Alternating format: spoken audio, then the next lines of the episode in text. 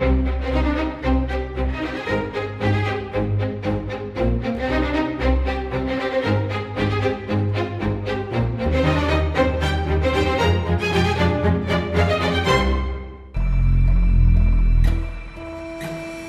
Ora, Helena, então resolvida esta batalha, 24 de junho de 1128, qual foi o episódio seguinte? O episódio seguinte não é uma vitória, se quisermos, para o jovem, ainda jovem, uh, Dom Afonso Henriques. Estamos em Tui, estamos numa cerimónia que deve ter sido, deve ter tido a sua imponência. Uh, vão participar o arcebispo de Braga, os bispos do Porto, Segovia, Tu e Ourense. Estão presentes nobres, muitos nobres. Há quem diga que talvez tenham estado próximo de 100 testemunhas, uh, todas elas representando os, os, níveis mais altos desta da sociedade da época. Estamos a falar da sociedade do condado portucalense, também da corte de Dom Afonso VII. O que é que acontece em Tui? Bem, não é, como disse, uma vitória do jovem Dom Afonso Henriques, antes pelo contrário. Uh, neste Tratado de Tui, Dom Afonso Henriques declara-se uh, vassalo do seu primo Dom Afonso VII, uh, eh, promete respeitar as fronteiras de Galícia e de Leão, uh, dá provas da sua vassalagem, os documentos são assinados.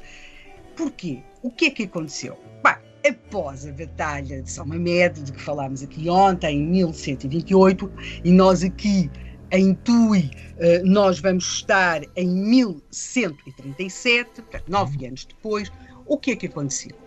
Dom Afonso Henriques realmente sentiu-se vitorioso em São Mamede e vai atuar dessa forma. E vai atuar dessa forma, por exemplo, entrando naquilo que eram os territórios do reino do seu primo, uh, que vai ser Afonso VII. Portanto, ele vai entrar na Galiza, um, vai, por exemplo, tomar alguns castelos, portanto, conquistá-los. Há depois ali mesmo a questão de um castelo que, que em Selmes que ele teria começado uh, a construir. Ele vai, vai, por outro lado, também uh, cativar ou convencer alguns, uh, algumas pessoas ou alguns responsáveis por alguns castelos do seu primo Afonso VII a passarem-se para o seu lado, ou seja, a traírem Afonso VII. Bem, e Afonso VII, quando teve uma possibilidade, a verdade é que entrou, entrou com as suas forças militares. Com a carga e, toda?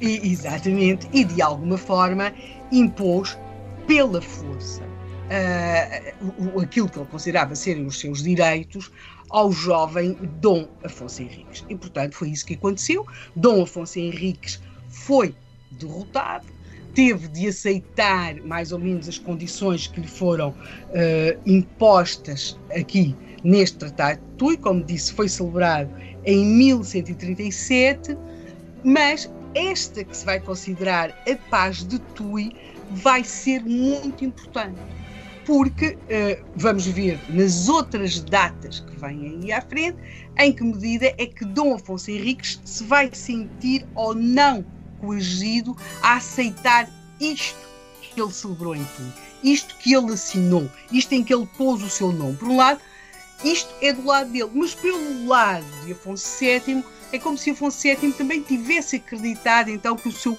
truculento primo ia ficar mais ou menos confiante e confinado, por usarmos um termo dos dias de hoje, e confinado àquilo que eram as fronteiras do condado português. Mas não parece que nós... seja isso que tenha acontecido, não é?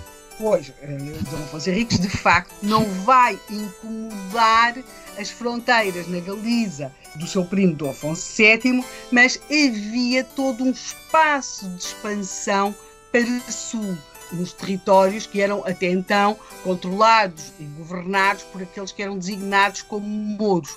Aquilo que vamos ter, se quisermos, é um virar das atenções de Dom Afonso Henriques para outras áreas e através das quais ele vai consolidar o seu poder e as suas áreas de expansão. Portanto, vamos fixar esta data, 1137, Tratado de Tui, Dom Afonso Henriques declara-se vassalo do seu primo, mas há sempre um mais nestas histórias e amanhã vamos para vamos mais para sul e vamos para uma verdadeira batalha.